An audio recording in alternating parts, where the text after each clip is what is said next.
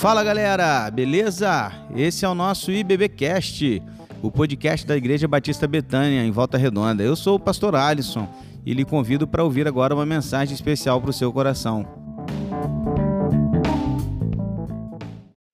Boa noite. Graça e paz, amém? Que bom te encontrar nesta noite, poder revê-lo e podermos juntos aí dar continuidade aos nossos estudos bíblicos. Deixa eu te dar duas, falar sobre duas coisas antes da gente dar início ao nosso estudo. Marcelo leu meus pensamentos, obrigado.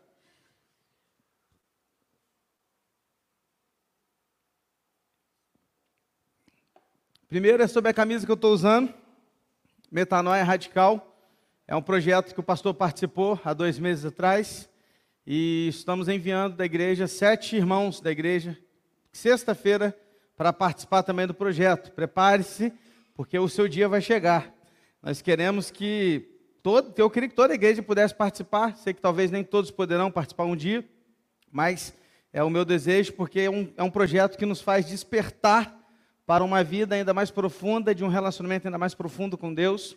É algo muito especial, é um congresso muito especial que a gente só não fala o que acontece só para não perder a graça, só por isso, só para você não chegar lá e você olhar e falar, pô, já sabia que isso ia acontecer, só por isso. Não tem nada de segredo, não tem nada de secreto, não tem nada de tremendo, nem, né, nada pentecostal, é mesmo uma questão de você apenas não saber quais são as coisas que vão acontecer, para você ser surpreendido por aquilo que Deus tem a fazer através daquele projeto.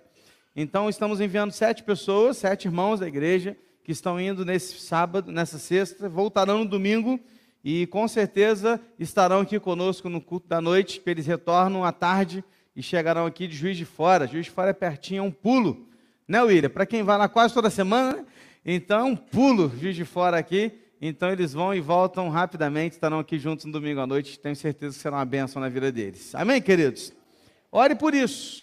Ore por isso, porque eu tenho certeza que você um dia vai querer participar e você verá que na semana do, do seu projeto muitas coisas acontecerão para que você não vá. E eu já sei que está acontecendo com alguns desses irmãos.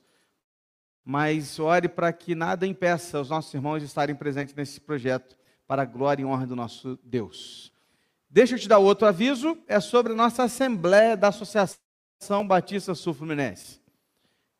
Quem sabe o que é a Assembleia da Associação Batista Sul-Fluminense? Levanta a mão. Um, dois, três, quatro. Tem mais gente que sabe, não está levantando a mão. Ó. Então vamos lá. O que, que é isso, gente? Vamos lá. Para quem é novo da Igreja Batista. Todos os anos, a cada ano, no mês de agosto, as igrejas batistas da nossa região fazem um encontro anual, onde ali há uma confraternização e uma comunhão das igrejas batistas da nossa região. Então, todo ano acontece em agosto, na terceira semana de agosto. Então, essa semana, nós teremos a nossa Assembleia da Associação Batista Sul-Fluminense. O que, que é a Associação Batista Sul-Fluminense? É a reunião das 42 igrejas batistas da Convenção Batista Brasileira, de Volta Redonda, Barra Mansa, e outras em Pinheiral, uma Vargem Alegre, outras outras espalhadas, mas basicamente Volta Redonda e Barra Mansa. Aonde será esse ano? Na Igreja Batista em Monte Cristo, lá do meu grande amigo pastor Davidson. E lá acontecerá todos os dias, quinta, sexta e sábado. Então vamos lá. Amanhã pregará o pastor Vander Gomes, da PIB do Recreio. E nós teremos o coro Ageu Celestino, da Central de Volta Redonda, cantando, junto com o louvor da Igreja Batista em Monte Cristo. Então, Pastor Vander é um pastor muito conhecido, um pastor da igreja muito relevante no nosso Brasil, que é a PIB do Recreio. Faz um trabalho muito legal e eu tenho certeza que se você for, você será abençoado com a pregação da palavra. Na sexta-feira, nós teremos a presença do pastor Samuel Mouta. Ele é da Junta de Missões Nacionais e também receberemos o coral da Cristolândia na sexta noite, junto com o louvor da PIBRE, da Primeira Igreja Batista do Retiro. Então, se você for na sexta-feira à noite, você, prestige, né, você estará presenciando o coral da Cristolândia e também poderá ouvir uma palavra missionária do pastor Samuel Mouta, que é da Junta de Missões Nacionais. No sábado, nós teremos atividade às nove da manhã, com o pastor Daniel Cunta, que é de da missões estaduais, mas à noite nós teremos o fechamento, que será a mesma atividade principal, às 19 horas, com o pastor Geraldo Jeremias, da PIB de Macaé. Também um muito conhecido na nossa denominação. Ele não é midiático, né? então você não ouve muito falar dele, mas ele é um cara, um camarada muito gente boa, que prega muito bem, e ele é da PIB de Macaé, estará conosco, conhecido como GG, Geraldo Jeremias, e ele vai trazer a pregação da palavra no sábado à noite. No sábado de manhã também terá as atividades das organizações. Então, no sábado de manhã vai ter mulheres, homens, diáconos, pastores, jovem, que vai ser de manhã, não será à tarde como de costume. Ok, irmãos?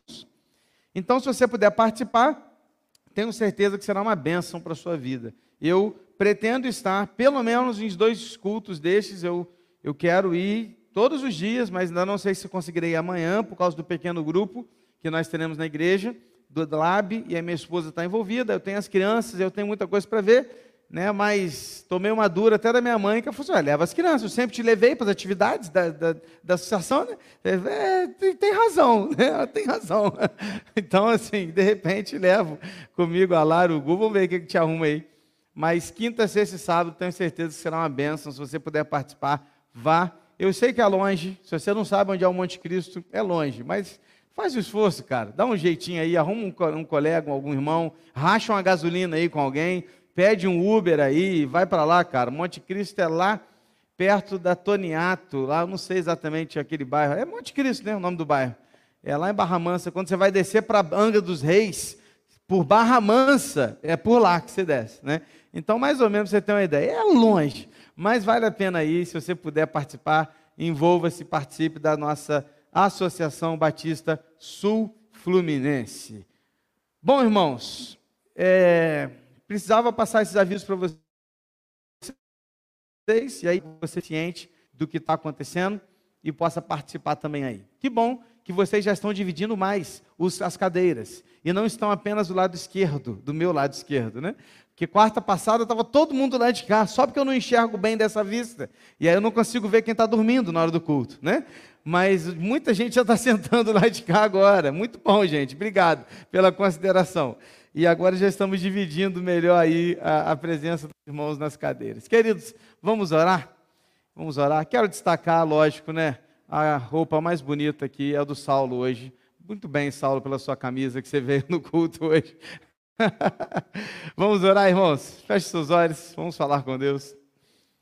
Pai, obrigado, Deus, por estarmos aqui na tua presença. Que bom ter essa, essa comunhão entre irmãos, cantando, louvando, orando, contribuindo, ofertando ao Senhor, lendo a tua palavra, os nossos meninos ensaiando lá o coral e para que no domingo agora eles possam louvar o Senhor, Deus, aqui no culto, no nosso mês dos jovens.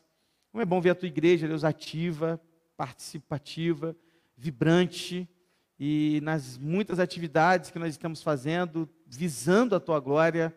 Ver, Deus, um, um projeto iniciando lá no São Sebastião e a gente poder ver ali tantas crianças alcançadas pela pregação do teu evangelho também na Candelária, algo novo também surge, Deus, e, e precisamos também de um olhar mais especial para lá também. E ver, Deus, a tua igreja no sábado aqui, com atividades às duas, às três, às cinco, e tudo isso, Deus, corroborando para uma igreja viva, Deus, vibrante, que está aí sempre buscando fazer o melhor para a tua glória.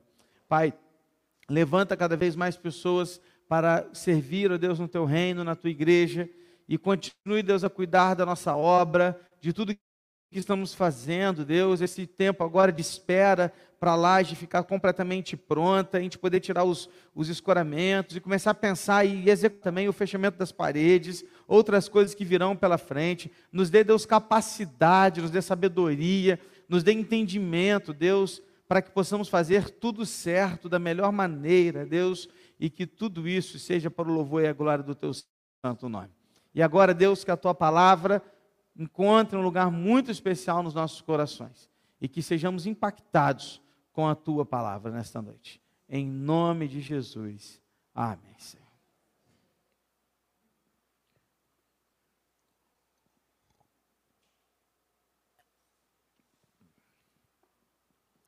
Vocês sabem o quanto eu amo uma partida de futebol.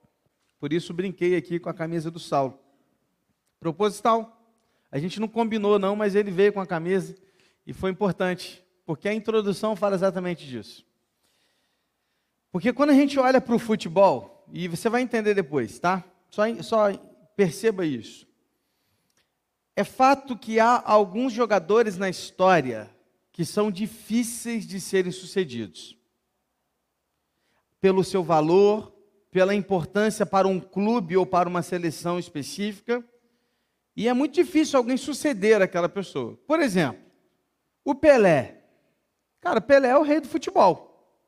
É alguém que, toda vez que aparece um menino novo lá na Vila Belmiro, né, irmão Juca? Aí os torcedores do Santos ficam, opa, lá vem o novo Pelé. Vai surgir o novo Pelé. Era o Robinho, era o Neymar, era isso. Por quê? É o novo Pelé. Todo mundo está na expectativa que nasça um cara como o Pelé, por exemplo. Mas não tem jeito, porque o Pelé ele foi alguém para a sua geração que é insubstituível para a sua geração, para tudo que ele viveu. Suceder o Pelé, a camisa 10 do Santos, da seleção brasileira, não era simples. Um cara que ganhou três vezes a Copa do Mundo. Não é qualquer um. Zico para o Flamengo, por exemplo, é o que o Pelé é para o Santos.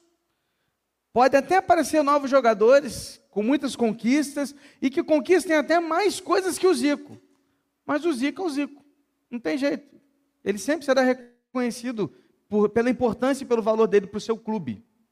Podemos falar de Garrincha, Dinamite, Romário, Fenômeno, Gaúcho, tantos outros que nas suas, né, o Fred agora recentemente no Fluminense, né, são o quê? Pessoas que fizeram diferença nos seus clubes. E suceder esses caras no futebol não é algo fácil.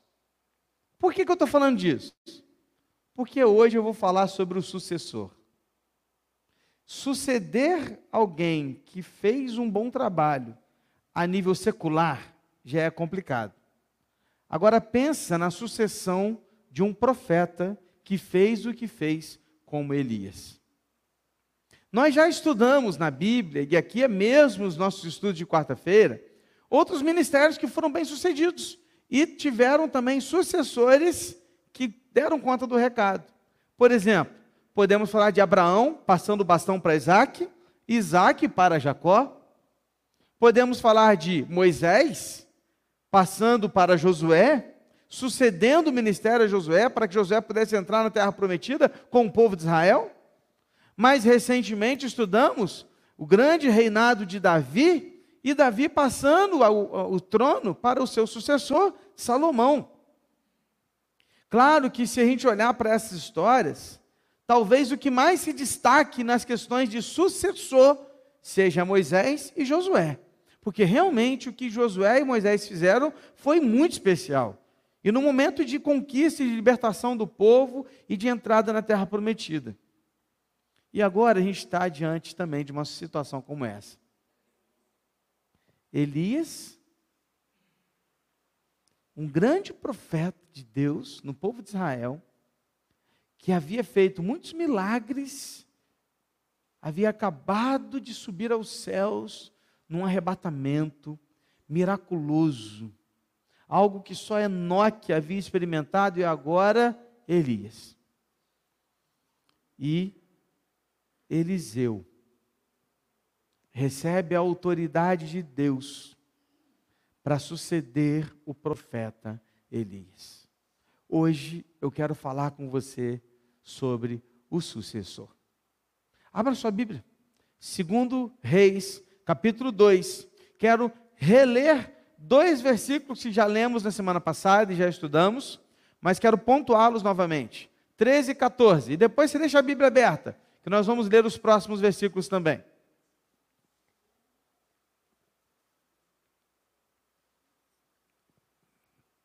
Segundo Reis,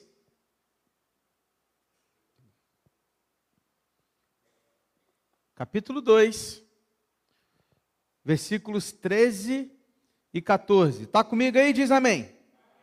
Diz assim: Então levantou o manto de Elias, que havia caído, e voltou para a margem do Jordão. Pegou o manto de Elias que havia caído, bateu com ele nas águas e disse: Onde está o Senhor, Deus de Elias? Quando ele bateu nas águas, elas se dividiram para os dois lados e Eliseu passou. Voltar a esses versículos é necessário para a gente começar a entender o início do ministério de Eliseu.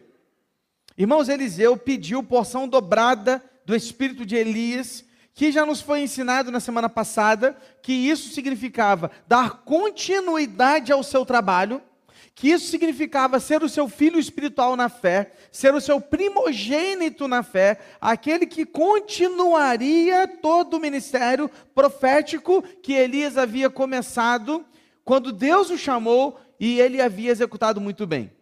Então Eliseu, ele recebe a resposta de Elias da seguinte maneira: Olha, difícil coisa você me pediu, porque não sou eu que defino quem são os escolhidos de Deus. Mas se você vir o que vai acontecer comigo agora, e se você conseguir enxergar, Deus estará te dando autoridade para continuar o meu ministério.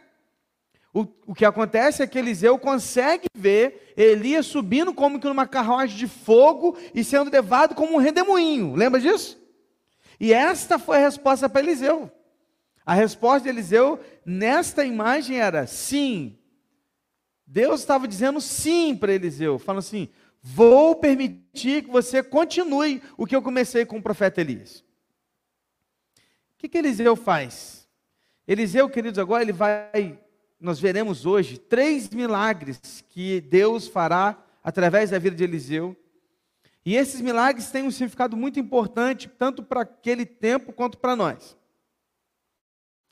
E o primeiro é esse, o milagre do, do Rio Jordão se abrir para Eliseu voltar para a terra de Israel, para o, né, o maior pedaço de Israel. Vamos lá, pensa comigo. Elias poderia ter sido arrebatado de qualquer lugar do mundo, sim ou não? Principalmente do território visto que era a terra prometida do seu povo, povo de Deus. Quando ele sai de todos aqueles lugares que a gente falou, Gilgal, Jericó, chega ao Jordão e atravessa o Jordão para o outro lado, talvez algumas pessoas pensem, poxa, Elias saiu do território de Israel. Porque a gente entende que o território de Israel é dividido pelo Jordão. Mas não é isso. Por quê? Você vai se lembrar lá atrás que quando Moisés está chegando com o povo, e Josué também, o, o, algumas tribos vão pedir para ficar do lado de cá do Jordão, lembra disso? Então, quando ele passa para o lado de cá do Jordão, ele está ficando na tribo de Manassés, está ficando na tribo, no, no, no pedaço que era ainda do seu povo. Então, Elias, ele não fez isso sem um propósito, irmãos. E o que estava aqui por trás disso? O que estava aqui por trás disso é que quando Elias fala assim, Eliseu, fica aí, não vem não. Eliseu vai junto. Só que eles passam por terra seca. O Rio Jordão se abre. E naquele momento, pela história, pelo contexto, a gente sabe que era o momento em que o rio estava cheio. E era uma extensão né, grande, importante. Imagine você atravessar o rio Paraíba de um lado ao outro aqui, numa extensão grande do rio. Não é fácil, não é simples. Então, quando Eliseu vai para o lado de lá com Elias, e Elias sobe aos céus, Eliseu está como agora? Sozinho. Sozinho. E era o primeiro teste para Eliseu. O primeiro teste para Eliseu era saber se ele confiaria em Deus de tal maneira, de mesmo sozinho, do lado de lá do rio, ele tivesse fé que ele pudesse voltar da mesma forma como ele chegou. E aí, alguma coisa muito importante que a gente enxerga aqui, a gente pode ver. Primeiro, sabe o que, que Eliseu faz? Ele pega o manto de Elias. Sabe, queridos, ao fazer isso, ele está tomando uma atitude. Ele está assumindo uma responsabilidade, ele está pegando o bastão. Com essa atitude, Eliseu está dizendo assim: Deus, estou aqui, usa a minha vida, eu sou teu servo. Sabe, queridos, o que falta para nós, muitas vezes hoje em dia, são Eliseus na igreja, que tem atitude.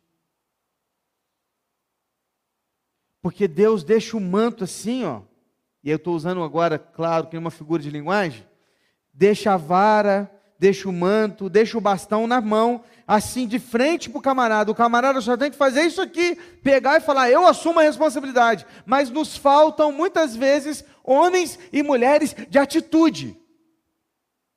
Porque Eliseu era um homem de atitude. Como se mostra isso? Primeiro, que ele não deixou Elias. Há muito tempo Elias foi falando: me deixa, me deixa, me deixa. Ele não deixou. Ele foi, foi, foi, foi até o último minuto. Por que, que ele era um homem de atitude? Porque mesmo diante do Jordão, sabendo que Elias vai subir, Elias fala: O que, que você quer? Eliseu podia ter pedido qualquer coisa. O que, que ele pede? Eu quero continuar o seu ministério. Era um homem de atitude, irmãos. E aí, quando ele vê a situação acontecendo, o manto está no chão. O que, que ele tem que fazer? Pegar. Não sei, talvez muitos de nós naquela situação deixariam o manto para trás e voltaria nadando pelo Jordão para o outro lado. Mas Eliseu era um homem de atitude. Deus está muitas vezes convocando dentro da nossa igreja homens e mulheres que têm uma atitude. Atitude, irmãos, para sair da zona de conforto e fazer mais do que a gente já fez até agora. Estamos lá, ó, um pequeno grupo rolando lá no São Sebastião. Você sabe como é que esses irmãos vão para lá? Eles vão de Uber. Voltam a pé. E eu fico me perguntando: aonde estão os carros dessa igreja? Levamos agora 20 cadeiras lá. Para a gente voltar com essas cadeiras, levar e voltar, levar e voltar, levar e voltar. Que vontade de comprar uma Kombi para essa igreja. Aliás, você não quer doar uma Kombi, não, para a igreja? De repente alguém aqui agora tem atitude, igual Eliseu, fala, vou doar, pastor. Já está pedindo, eu peço uma Kombi, a irmã já quer o ônibus, cara. Sabe, irmãos, nós estamos precisando de atitude. Temos lá um lugar lá na Candelária, um, um salão aberto para a gente fazer um trabalho lá. Ó. Precisamos de gente para ir. Pessoas de atitude para pegar e fazer. Não, não é esperar, mas é fazer.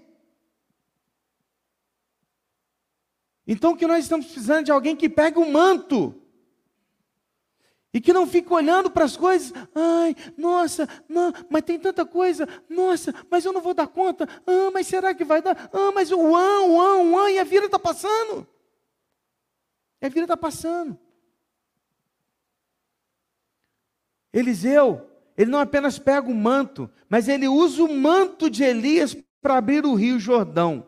Com isso, ele demonstra sua fé no Deus vivo ele confiou no mesmo Deus de Elias. Quando o rio se abre, isso é uma confirmação para Eliseu e para aqueles 50 profetas que estavam do lado de lá do Jordão, visualizando aquilo. Eles não viram como Eliseu viu, mas eles viram que Elias sumiu. Eles não viram a, a carruagem de fogo, eles não viram o redemoinho, mas de repente Elias buf, sumiu. E eles estavam assim: cadê Elias? E quando Eliseu pega o manto, faz ali, tocando no rio, o rio se abre, ele volta. Queridos, aqui há uma confirmação de Deus, tanto para Eliseu quanto para os profetas. Por quê? Porque quando Eliseu vê isso acontecendo, ele tem a certeza de que Deus está com ele. E os profetas têm a certeza de que ele era o sucessor de Elias. Irmãos, um líder usado por Deus não deixa dúvidas do seu chamado. E a igreja, a, a, o, o povo ao redor deste líder, aprova a sua liderança através do poder de Deus que é visto em sua vida. Como que a gente vê isso, gente, hoje em dia? A gente vê através daquilo que Deus faz, através das igrejas locais, comunidades pequenas, e pequenos grupos, células, e seja lá o que for, líderes que estão sendo usados pelo nosso Deus e que estão exalando o poder do Evangelho, não por si mesmo, mas pelo Espírito que habita neles, que é o Espírito Santo. Então, quando nós topamos fazer algo, quando nós dizemos, cara, vamos, é porque Deus está mandando, irmãos. Eliseu, ele pôde vivenciar isso, essa coisa especial na vida dele. Aí o que acontece em seguida? Vem comigo, 15 a 18. Os discípulos dos profetas que estavam de frente em Jericó viram isso e disseram: O espírito de Elias repousa sobre Eliseu. Foram ao encontro de Eliseu e se prostraram diante dele em terra. E disseram a Eliseu: Eis que entre os seus servos há cinquenta homens valentes. Deixe-os ir em procura do seu mestre, porque pode ser que o Espírito do Senhor o tenha levado e lançado em algum dos montes ou em algum dos vales. Porém, ele respondeu: Não, não mandem ninguém. Mas eles insistiram com ele, até que constrangido ele disse: Então envie, podem enviar os homens. E enviaram cinquenta homens que ao procurar, que procuraram por durante três dias, porém não acharam. Então voltaram para junto de Eliseu, que tinha ficado em Jericó, e ele lhes disse: Eu não disse que vocês não deveriam ir? Vão, vem para cá. Primeiro, os 50 profetas que estavam do outro lado do Jordão, quando viram Eliseu voltando, primeira coisa, eles não tiveram dificuldade de reconhecer a autoridade e a liderança de Eliseu sobre eles. Ponto. Ok? Eles se prostraram diante de Eliseu, e não um prostrar-se de idolatrar Eliseu, mas um prostrar-se de respeito. Essa é a ideia, de submissão, ok? Então, com essa atitude, eles estão reconhecendo: beleza, Eliseu, entendi, você agora é o profeta de Deus, nós estamos contigo. Mas é interessante que eles pedem uma coisa. Parece que eles não conseguem acreditar que Eliseu foi arrebatado. Aí, que Elias foi arrebatado. Acho que eu falei Eliseu, né? Perdão. Então ele fala assim: Eliseu, a gente quer ir lá procurar Elias. Pode ser que o, prof... que o Espírito de Deus pegou Elias e o largou no monte, no vale. Eu fiquei pensando, gente, mas como, né? Se o Espírito de Deus levou Deus não faz uma coisa pela metade, né? Ele faz tudo por completo. Mas, beleza. Eliseu, na hora, falou assim: gente, não. Vocês vão para lá fazer o quê? Não, não é isso. Eu vi. Eliseu, Elias subiu. Vou confundir Elias com Eliseu o tempo inteiro. Elias subiu. Mas o texto diz que eles insistiram tanto. Sabe quando a pessoa é insistente? Quem tem filho sabe, né? Sabe, você fala assim, não faz, não faz. Então faz. Aí ele vai lá e quebra a cara. Aí ele volta, eu te falei, né? Falei para você não fazer. E aí Eliseu falou assim, cara, vocês querem? Então vai então, vai, vai. Aí por três dias eles procuraram Elias. Insistiram, procuraram, procuraram, procuraram, voltaram. Ao voltar para Eliseu, tiveram que ouvir a frase que ninguém gosta de ouvir, quando faz uma escolha que alguém já falou para não fazer, e no final quebra a cara, né? É difícil. Geralmente é a esposa que fala isso, né? Eu avisei. Essa frase, rapaz, ou isso dói. Eliseu vira para ele assim: Eu avisei. Perderam três dias procurando por algo que vocês não deviam ter procurado. Eu avisei. Sabe, gente, eu, eu fiquei me colocando no lugar de Eliseu.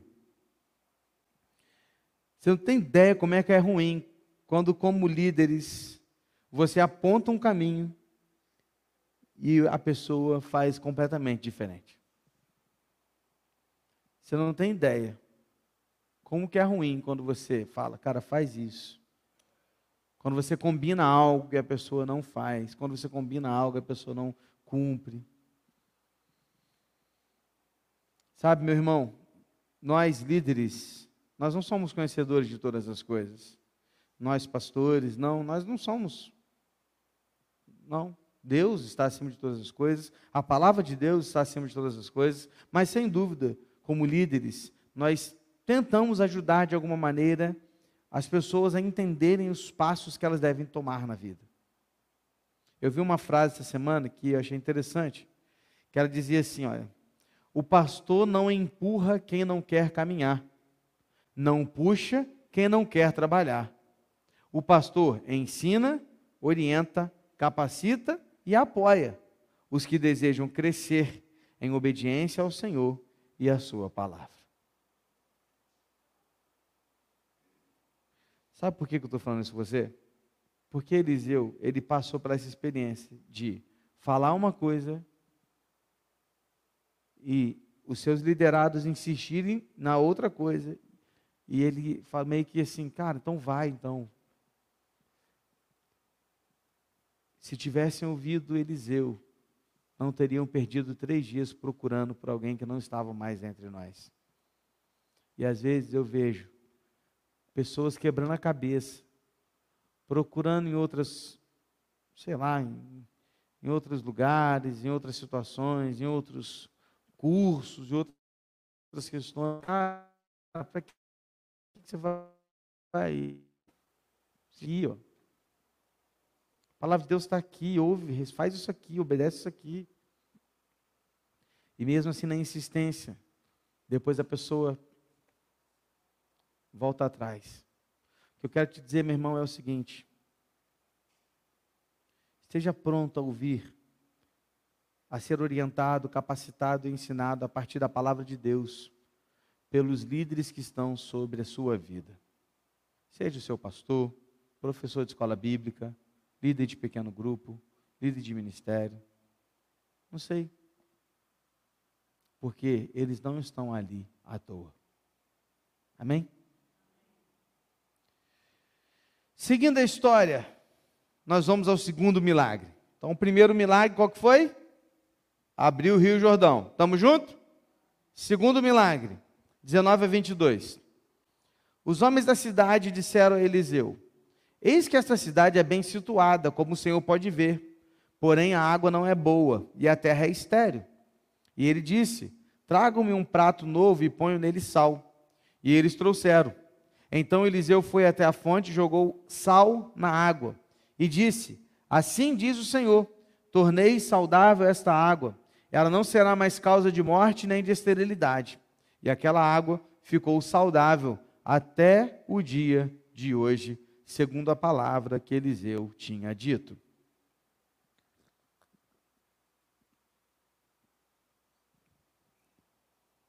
O que, que acontece aqui agora, irmãos? O segundo milagre é da seguinte forma. Os moradores de Jericó chegam até Eliseu e compartilham com ele da dificuldade que eles tinham. Jericó era um lugar amaldiçoado, irmãos. Quando Josué passou por ele, ele amaldiçoou aquela cidade. Olha, se alguém tentar construir essa cidade, ele será amaldiçoado, não vai conseguir tudo. Era um lugar amaldiçoado. Mas eles passando, ele havia moradores ali, israelitas. E eles então compartilham com Eliseu. Eliseu, poxa, está vendo aqui a nossa terra? Nossa terra tem água ruim. Nossa, terra, nossa água é, ela não é boa. Não é, não é boa para beber, não é boa para plantar, não é boa para nada. Nossa terra é uma terra estéril. Você não podia fazer algo por nós? Eliseu então pede um prato novo com sal. Por que sal? Porque o sal tinha um papel importante entre os israelitas. Primeiro, que ele tinha um papel importante nos sacrifícios. Os recém-nascidos, eles eram esfregados com sal. Sabia disso? Os recém-nascidos dos judeus, dos israelitas, eles eram esfregados com sal. Comer sal junto é uma expressão que vem lá do Oriente Médio, desde aquele tempo, que demonstra a ideia de amizade entre as partes. Então, comer sal junto significa a gente tem uma amizade, a gente tem parceria. E o próprio Jesus vai chamar a igreja de sal da terra. Em suma, o sal traz a ideia de pureza, amizade, relacionamento e também está ligado à adoração e à aliança do povo de Deus, do povo com Deus e Deus com seu povo. O que, que Eliseu faz? Ele pega o sal num prato novo. Por que um prato novo? Para mostrar que estava começando algo novo. Então ele pega aquele sal e ele joga aquele sal na fonte de água que estava ali em Jericó. E diz o texto que aquela água ela passa a ser purificada. Então, pastor, se eu pegar sal hoje e jogar no Paraíba, eu vou purificar o Paraíba. Não confunda as coisas. Primeiro que não é o sal que é o purificador. O sal era só um instrumento. Daqui a pouco você está jogando sal na sua água lá e vai querer tomar, você vai tomar com sal. Não vai ficar bom. Não, esquece. Que a gente às vezes tem problema de querer colocar as coisas no, no instrumento. Não é um instrumento, é Deus. Quem purificou aquela água? Deus. O sal foi só um instrumento que Eliseu usou para mostrar àquele povo que é algo novo, algo puro, algo de um relacionamento que estava recomeçando. Interessante pensar que é o mesmo milagre que Moisés havia feito também em Mara. Lembra? Das águas amargas de Mara quando Moisés ali também purificou aquela água com um pedaço de árvore. E nós temos aqui, queridos, nesse milagre o papel de um recomeço. Esse milagre era um sermão prático que lembrou o povo que as bênçãos de Deus estavam sobre a nação, de que Deus ainda abençoaria aquela nação, basta se aquela nação se voltasse para Deus. Então, aquele, aquela maneira de fazer aquilo, aquele milagre, lembra que eu já te falei que nenhum milagre ele é à toa? Os milagres, eles existem para quê? Para a glória de Deus, tem um propósito. Então, todo milagre tem um propósito de glorificar a Deus. E aquele milagre tinha um propósito de mostrar ao povo o seguinte: se vocês continuarem servindo a Deus, Deus vai purificar esse lugar. O que, que a gente aprende, irmãos? Que Deus é o único que pode transformar nossas vidas amargas e improdutivas em uma vida doce e que produz bons frutos. E a condição é única: render-se aos seus pés e recomeçar com um relacionamento pessoal e íntimo com Jesus Cristo. Às vezes sua vida está amarga e você não sabe por quê. Vou te falar o porquê. Porque talvez Jesus Cristo ainda não seja o centro do seu viver. Porque quando entendermos que o Jesus, nosso Jesus, nós estamos rendidos aos seus pés, mesmo que a gente esteja passando por problemas e dificuldades, nós estaremos com uma vida boa. Porque a alegria do nosso coração não está naquilo que acabamos de cantar, né?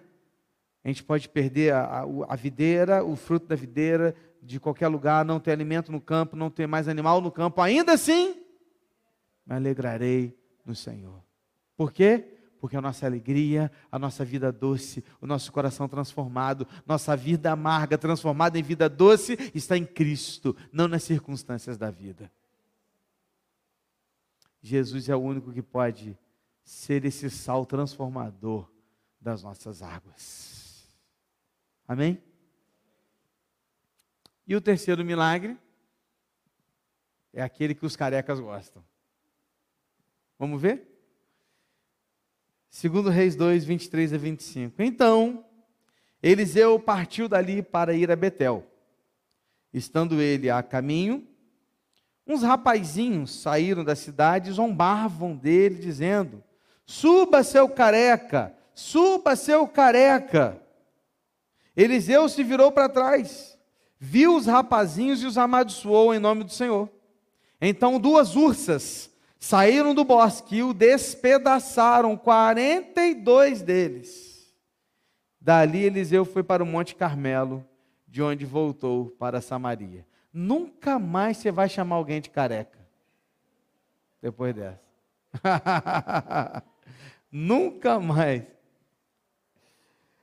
Ao ler rapidamente o texto, pode parecer que Eliseu foi muito cruel, não é? Ah, poxa, sabe por que chamou de careca? Não parece assim? Que isso, uma crueldade de Eliseu. Vamos entender a parada? Porque não é isso. Então vamos lá. Primeira coisa, este acontecimento se deu em Betel, que naquele tempo era um dos centros mais idólatras de Israel. Segundo, não se trata de crianças. Veja, nós não estamos falando daquelas criancinhas, dos adolescentezinhos brincando e zombando das pessoas na rua. Não é? Porque o termo hebraico para rapaz, rapazinhos traz uma ideia de jovens que têm até 30 anos de idade. Então está entre 15 e 30 anos de idade. Ok? Então não, nós não estamos falando de Gustavo com 9 anos, não estamos falando dessa galerinha. Nós estamos falando de uma galera que já sabe muito bem o que está fazendo. Ainda mais naquele tempo. Hoje em dia, tem garoto de 30 anos que está na casa da mãe ainda, né? mas naquele tempo não tinha isso não. É, com 12 anos, o camarada já, né, já ia para o campo trabalhar e ralava muito. Então, com 15, 30 anos, eram homens já. Então, nós não estamos falando de crianças. Não se trata de um grupo de meninos, mas de uma gangue de jovens arrogantes e idólatras que ridicularizavam o profeta e o Senhor.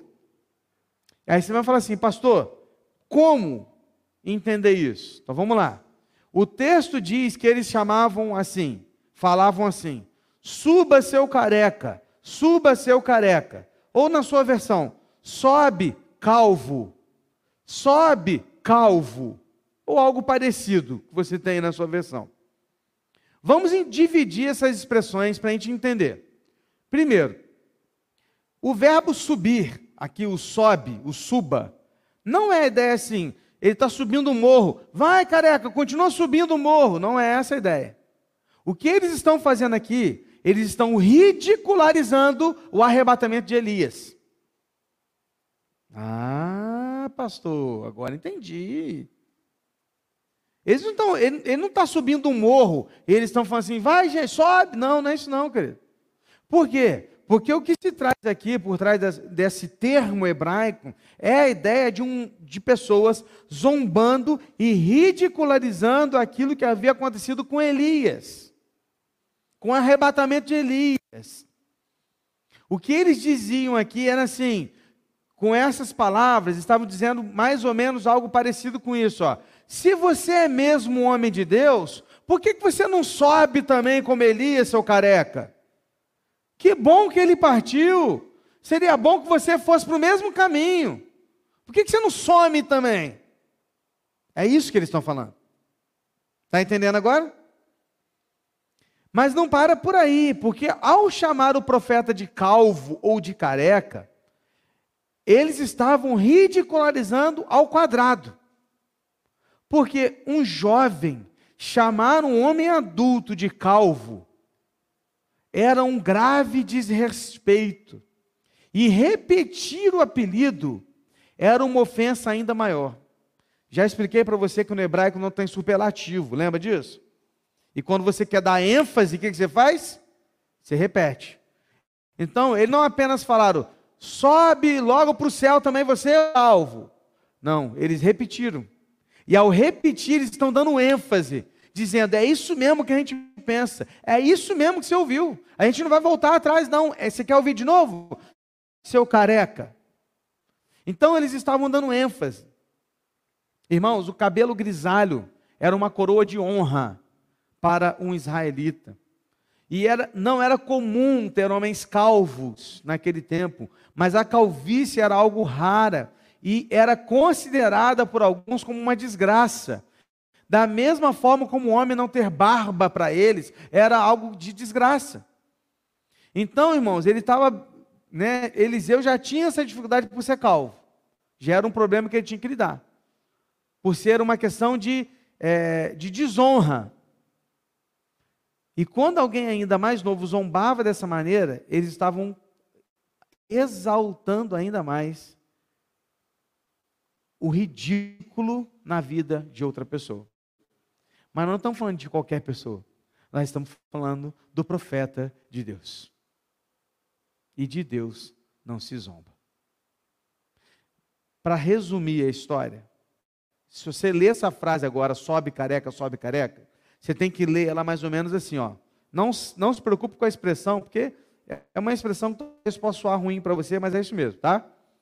Se você é mesmo um homem de Deus, seu careca desgraçado, por que você não vai para o céu como foi Elias? Que bom que ele partiu, por que você não some também, seu careca? Essa é a expressão. Desgraçado na ideia de não ter graça, de ser alguém desonrado pela calvície, nesse termo que eu estou querendo dizer, tá? Então não é um xingamento aqui, não. Você entendeu, né? Então o que estava dizendo aqui era alguém que estava zombando de Deus e zombando do profeta de Deus. Ficou mais claro agora? Agora você entendeu que não era algo comum. O que temos aqui, irmãos? É uma gangue de desordeiros, irreverentes, desrespeitosos, zombando do servo de Deus. E isso aqui é terrível. Recentemente, um político entrou numa igreja e desrespeitou uma igreja. Não era nem evangélica essa. Isso foi terrível, porque não se faz isso. Não se desrespeita dessa maneira. Correto? Agora pensa isso nessa situação, para você tentar entender um pouquinho do que a gente está falando. Da questão do desrespeito, da desonra com aquilo que é sagrado, com aquilo que é de Deus. Esses rapazes não estavam mostrando respeito para com o Senhor e Eliseu conhecia da palavra de Deus e sabia que os insultos daqueles homens eram uma transgressão da aliança com Deus. Por isso, ele invocou a maldição sobre eles. E quando invoca uma maldição, duas ursas surgem e ferem aqueles homens. Irmãos, o texto no, no hebraico, despedaçar, não traz uma ideia de morte, mas uma ideia de deixar machucado. Então a ideia aqui do texto é que eles não morreram. Despedaçar aqui traz uma ideia de ferir gravemente, de morder, de arranhar. Então você imagina duas ursas pegando 42 homens e eles fugindo, e de alguma maneira os 42 homens foram acertados pelas unhas, pelas mordidas e pelas patadas daquelas ursas. Então eles, todos eles se machucaram. E quando eles voltam para casa, machucados e despedaçados, ao olhar para aquilo que eles estavam vivenciando, eles estavam sendo alertados da seguinte forma: de Deus não se zomba. Toda vez que você olhar para essa cicatriz, você vai lembrar que não se zomba da aliança com Deus. Era isso. O que aprendemos aqui, queridos, é exatamente assim. Nós não podemos brincar com aquilo que é sagrado. Nunca zombe do Senhor. Nunca brinque com aquilo que é sério. Não estou falando para você ser um cara carrancudo. Não. A gente, você sabe que eu sou brincalhão, eu brinco, eu rio. Estava brincando aqui agora com a camisa do Saulo, antes de começar a pregação. Coisa por quê? Porque a gente é assim. Mas há uma diferença entre ser descontraído, brincar e zombar daquilo que é divino. Então precisamos entender dessa forma. Aí continua, porque Eliseu, ele passa por, quando ele vai né, com Elias, por Gilgal, Betel e Jericó. E aqui a gente vê que ele já está passando por Jericó e por Betel. Mas no final ele não vai para Gilgal, ele vai para onde? Para Monte Carmelo. Ele vai ao Monte Carmelo. E até o que nós sabemos, e a Bíblia não nos diz, então, entende-se que Eliseu não presenciou o milagre de Elias fazer descer fogo do céu e consumir altar, o altar que havia sido feito ali. Então, quando Eliseu ele vai em primeiro lugar que ele para no Monte Carmelo. Por que, que ele vai para o Monte Carmelo, gente? Porque sem dúvida, nem sem dúvida, ali o seu espírito foi renovado. Ao olhar para aquele altar que havia sido é, recebido aquele fogo do céu, ele podia olhar para aquilo e falar assim: bom, é a partir daqui que eu vou começar porque eu sei do poder do meu Deus. E a herança que ele deixou na minha vida é a herança de dar continuidade àquilo que o profeta Elias começou. E é daqui que eu vou sair. E meu irmão, sempre que você puder, traga à memória aquilo que te traz esperança.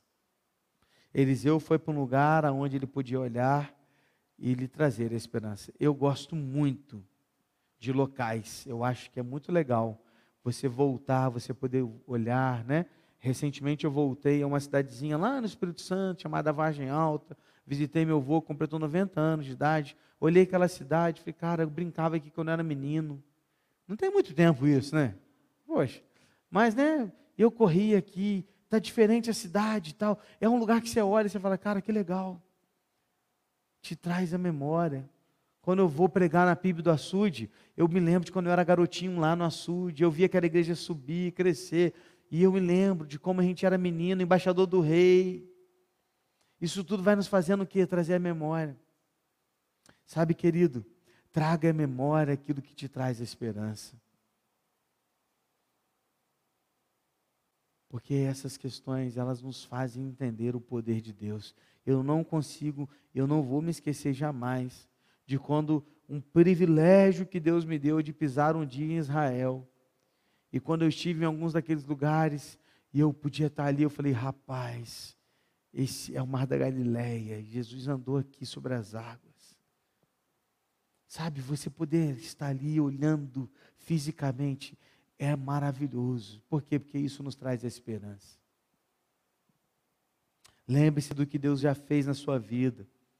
Lembre-se do que Deus ainda há de fazer através da sua vida. Tome a atitude como Eliseu tomou. Não se esqueça do que ele já fez, do que ele vai fazer na sua família, na sua história, nesta igreja e por onde a gente passar, porque o mesmo Deus que fez descer fogo do céu com Elias é o Deus que conduz as nossas vidas hoje, irmãos. É o mesmo Deus. E o nosso Deus, ele não muda. Ele é o mesmo ontem, hoje e eternamente. Amém? Então lembre-se daquilo que Deus fez, faz e fará.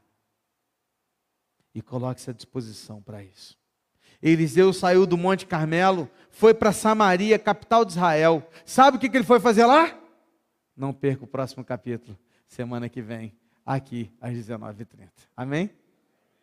Senão você vai embora assim, né? Poxa, feche seus olhos, vamos orar. Ó oh, Deus, como é bom estudar a tua palavra, Senhor. Como é gostoso entrar na história. Como é bom ver e presenciar, Deus, a, esses momentos incríveis que Eliseu viveu no início do seu ministério, o sucessor de Elias. Eu fico pensando como que Eliseu, não sei, talvez não, mas eu estaria tremendo no lugar dele. Porque era algo fantástico que o Senhor deu a ele de fazer. E o Senhor lhe deu não apenas a autoridade, mas o Senhor também lhe deu o poder. Não por Eliseu, mas pelo Espírito do Senhor que habitava no seu coração. Este mesmo Espírito que habita no meu coração e no coração dos nossos irmãos que aqui se encontram. E Deus, às vezes a gente tem dificuldade para entender isso, mas o Senhor é o mesmo que operou na vida de Elias, na vida de Eliseu, que fez o Rio Jordão se abrir. O Senhor é o mesmo hoje o Senhor é o mesmo hoje que faz também maravilhas em, nossos, em nosso meio, que nos faz construir um templo novo para a glória do Senhor, que nos faz ver famílias sendo restituídas e, e, e reencontro, Deus, alegria no coração, ver, Deus, é, é, filhos voltando tua casa, como a gente que eu tenho da Márcia, Senhor, poder ver isso é o poder do Senhor transformando, Deus, vidas. E nós te louvamos, ó Deus, porque o Senhor é o mesmo Deus, e nós agora queremos nos colocar nas tuas mãos, Senhor. E como Eliseu, nós queremos pegar o manto e queremos dar continuidade, queremos ter atitude para fazer mais e mais e mais para a tua glória neste lugar. Fazendo, Deus, tudo aquilo que nós precisamos e pudermos fazer para que o Senhor seja visto, louvado, adorado e que mais e mais vidas encontrem a tua palavra, o teu evangelho. Deus, pedimos isso, Deus.